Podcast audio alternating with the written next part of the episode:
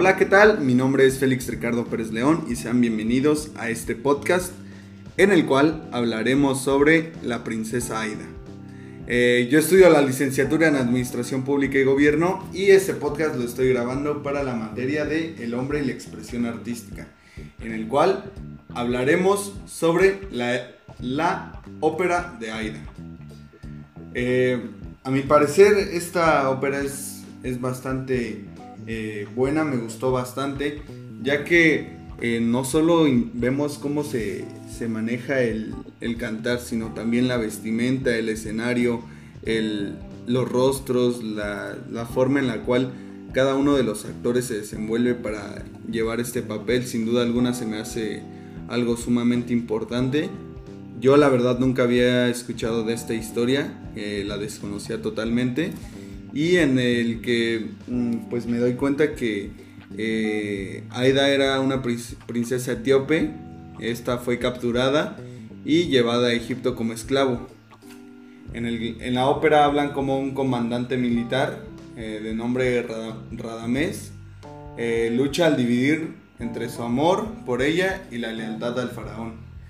Eh, este militar se enamora de Aida y como ella era una prisionera, él tiene como un, un choque entre si, si, si obedecer al amor o obedecer a las órdenes de órdenes y lealtades de, del faraón.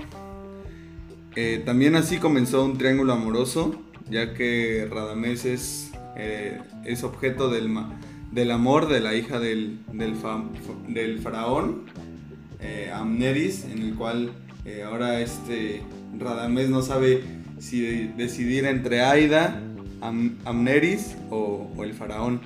Entonces en, esta ópera muestran cómo, cómo, cada uno de estos este, personajes llega a, a esa parte en la cual pues cada día no cada día se da cuenta que, se equivoca más y más.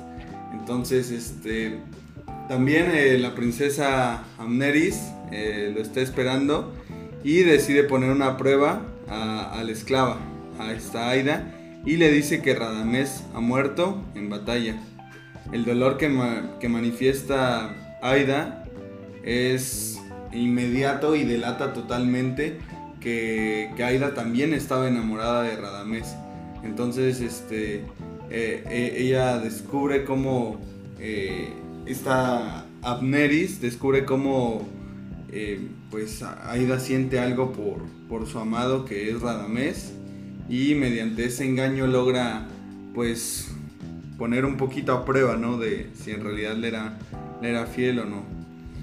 La verdad me, gusta bastante este, este repertorio operístico, ya que como lo comenté al inicio, pues desenvolvieron totalmente el papel entre la música, entre el escenario, el vestuario, eh, también eh, la forma en la cual se maquillaron, este, eh, como lo hizo eh, Verdi y el libreto de Antonio Isla Sony, que este, me profundicé un poquito más estudiando un poquito de ellos, en el cual seguían en el guion escrito por el egipti, egiptólogo, el francés Auguste Mariette, en el cual pues se ve totalmente este, este, e, esta ópera.